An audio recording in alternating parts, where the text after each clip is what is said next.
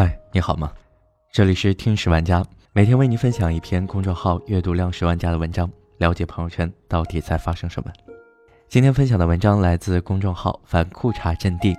无问西东，你是否在年轻时做过后悔一生的决定？第一时间去看了《无问西东》，因为导演是李芳芳。她的成名作《十七岁不哭》热播时，我那时也差不多十七岁。那是正在进行时的青春。多年后回想高中时期的生活，李晨和郝蕾那两张稚气未脱的脸是会浮现出来的。我们早期八零后，如果真有怀念，怀念的也是十七岁不哭，或是花季雨季里展现的青春。而非现在一众穿起当年校服，放两首怀旧歌曲，不谈理想，只谈恋爱的捞钱校园电影。无问西东也是青春的故事，不过那青春更残酷一些，因为一个决定，有人英年早逝，有人被残酷迫害，有人扛下难以承担的责任，有人从此不知所踪。经历过青春，便知道年少懵懂的残酷。一个选择会导致未来的与你之别，选对了，值得一生庆幸；选错了，便用一生偿还。之前我并不知道《无问西东》完成于二零一二年，尘封六年之后才上映，所以看电影的时候颇为惊呆：怎么章子怡、王力宏、张震看起来那么年轻？根本不是化妆和打光的艺术，而是自带的嫩。初谙世事，朝气蓬勃。眼中有光。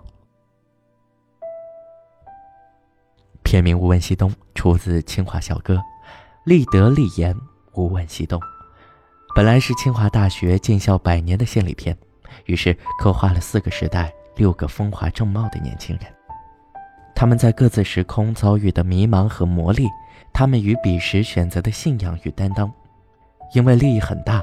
所以，影片倒是真的展现了一些超越小情小爱的时代情怀，甚至于不经意处有猝然袭来的感动和让人心底一沉的片段，令人泪目并自省。我曾经的热血、纯真与理想的。二零年代的清华园，梁启超做先导讲演，徐志摩任现场翻译，一众当世大师，满堂清华学子。静静聆听师哲泰戈尔真挚的讲演，我竭诚恳求你们不要走错路，不要恍惚，不要忘记你们的天职，不要理会那恶俗力量的引诱。三十年代的西南联大，窗外大雨瓢泼，老教授在漏雨的教室中坚持授课，他一遍遍提高自己的音量，始终被嘈杂的雨声吞没。面对茫然无措的学生们。他干脆板上写下“静心听雨”四个字，然后从容落座，任凭大雨打湿长衫。讲台上下一片沉静，大雨也因此失了喧哗。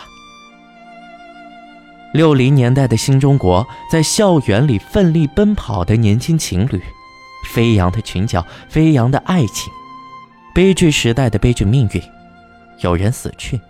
有人重生，在茫茫戈壁、艰苦研制、两弹一星的史诗背景下，漫天风沙中，一个女人带着她深沉的爱，蹒跚而来。死亡来临前，我一定要找到你。二十一世纪的钢筋丛林中，人们步步提防，处处小心，对物质的狂热追求。对人情的漠视与怀疑，对生命的意义变得冰冷。年轻人晃着喝得快要见底的红酒瓶，无不讽刺地说：“现代人的感情就这么多了。”四个时空的故事被打乱，又错位的接续在一起，跨越几十年的时光，理想和信仰在青春中渐渐变了模样。二三十年代的多元包容里。看得到乱世悲鸣和家国热血，六十年代的单纯封闭中是压抑的情感和满目的百废待兴，而今当下却是另一种精神的萧索。盛世中，许多青春陷入迷茫。从杀青到最终定档，无问西东沉溺了六年，电影里激昂澎湃的青春，电影里激昂澎湃的青春岁月，也因此姗姗来迟。不过有意思的是，正是这场经历六年的迟到，使如今的观众，甚至包括主演本人，在看这部电影时，都会忍不住感叹：改变一个人何须一生？六年就够了。六年的时间，五位主演章子怡、张震、王力宏、黄晓明与陈楚生，都经历了结婚生子。人生由此踏上了另一个落地生根的阶段，而留在电影里的却是未曾按下选择键之前的他们。电影开篇有句提问：如果提前了解了你们要面对的人生，不知你们是否还会有勇气前来？章子怡大概不会想到，在这六年时间里，命硬的她不但在这之后凭借一代宗师迎来了职业生涯的另一次高峰。甚至他如今几乎马上就要成为新一代宗师。六年前的杂志报刊，甚至还有不少对他批评质疑的声音，而如今连舆论汹涌的社交媒体上，都是对他职业素养的肯定和赞赏。六年前的他被打上的标签，还是自信到自负的国际章。六年后，在演员的诞生里，他已经会大方诚恳的感恩。一个人不是演员，那是独白。如果没有非常棒的梁朝伟先生，我完成不了宫二这个角色。时间教会人们成长，褪去青涩和张扬，换上从容与淡定。但令你能不断的从谷底走到峰回路转，甚至跃然登顶的，始终是不问来路，全然向前的勇。而六年前的王力宏真是帅的。无问西东，他出场的那一幕，只回眸一笑，满车叽叽喳喳的女大学生即刻安静了。但现实中的电影院，某些观众看到这一幕时，纷纷哈哈大笑。若是六年前，想必没有人会笑。她曾经那么俊美，充满才情，一世独立。只是六年过去，不断发生在王力宏身上的种种新闻，将他曾经的金身破去。他成了民众心中一个心照不宣的梗，但说穿了，这些与他其实也无关。他还是做他喜欢的音乐，也许在他的自我认知里，他从来没有变过，只是别人不再如以前那般看他。改变，不只是自觉自发的，有时候甚至是外界剧烈的变化了。这种改变是无奈的，但对于这种改变，你最多接受。无需迎合。不得不说，《无问西东》是一部有温度的电影。它首先会令我们想起这一生曾经经历过的各种教育，塑造过我们的，令我们赖以为生的，从迷途中拉回了我们的，会与我们相伴终生的。我承认，我在观影时眼眶湿了几次，主要是想起了我的初中班主任。啊，一个教语文的、脾气火爆的年轻女性。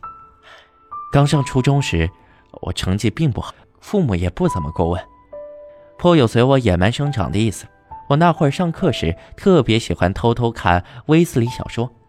有一次被班主任当场抓到，当时预感他会撕烂我的书，扔到我的脸上，然后让我去请家长。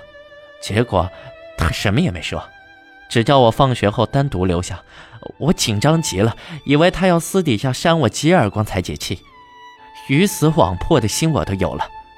没想到放学后，他领我去了职工宿舍，从书架上翻了一些三毛和路遥的书给我，说：“我不反对你看闲书，不过我希望你读一读我给你的书。”自那以后，我经常从班主任那里获得各种各样的书。有中外名著，有明清小说，有散文诗歌。每读完一本，他会布置我写一篇观后感作为周记，又或者约我在晚自习时给我讲解某些书中我不理解的知识和人生观。我人生的基础阅读量几乎全在初中积累。当我认知越多，越了解我想过怎么样的生活，看怎么样的世界，于是学习也变得主动起来。尤其是语文，我那时拿了不少全国、全省作文比赛的大奖，并不纯粹，并不纯粹是为了报答班主任，而是我能轻松写出更好的文章来，因为，我了解的更多。毕业时，我考取了省重点高中，班主任在我的毕业纪念册上写了一句屠格涅夫的寄语：“青春之所以美妙，奥秘不在于能够做出一切，而在于希望做出一切。”很多年后，我去看望他，也问过：“当初你为什么选择了我，那样引导我？”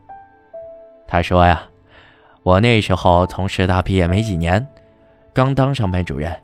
说白了，我也是有热血的年轻人，想培养优秀的学生，想守望无知的少年。我知道如何与那时的你们沟通，毕竟我也曾经是那样过来的。除了一生的教育，人最可贵的，还有青春的无畏。所以，我也想起了这些天火热的“燃烧吧，大脑”，一百位从全国及海外众多青年中筛选出来的顶级学霸，在镜头前展现出的自信、幽默和沉稳大气，引爆一轮又一轮的热议。我们爱看，是因为我们从这一片新鲜的青春中看到了那些璀璨的希望。真的，青春不应是秀叛逆，不应是耍忧郁。更不应是盲从和将就，它是人生一个酝酿勇气的阶段，一段质地纯粹的岁月。多么值得庆幸！如果你在青春年少时就已经选择好了你想要走的路，然后始终勇往直前，即使同行的人在渐渐减少，即使黑夜漫长，一直等不到黎明，即使善良被嘲笑，正义被鄙薄。也没有放弃，一直遵从内心，一直遵从内心，在沉浮中成长，由始至终都无惧无畏。那么你呢？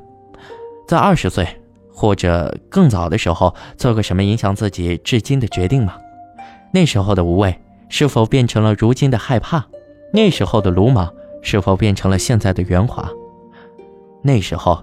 相信的一切，是否变成了一切的侵蚀？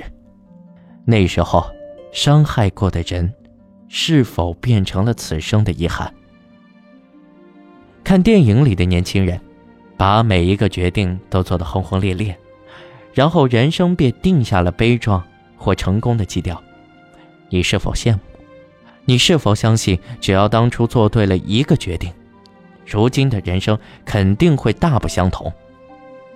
最终，你是不是会把一切都归结于来不及了？其实不是这样。你想成为怎样的人？你执着于成就怎么样的事业？以什么样的方式度过怎么样的人生？这一连串问题的答案，依赖于青春所有的热情，也依赖于一生中必须坚持的真实。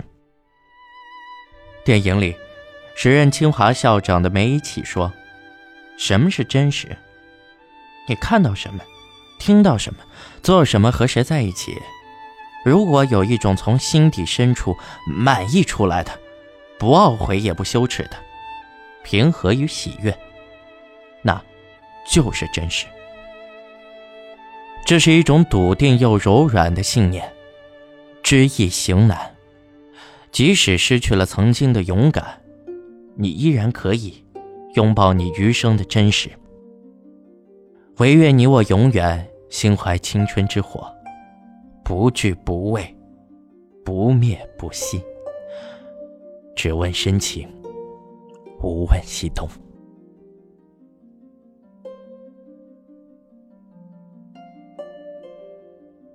好了，本期和你分享的文章来自公众号“反裤衩阵地”，我们下期再见。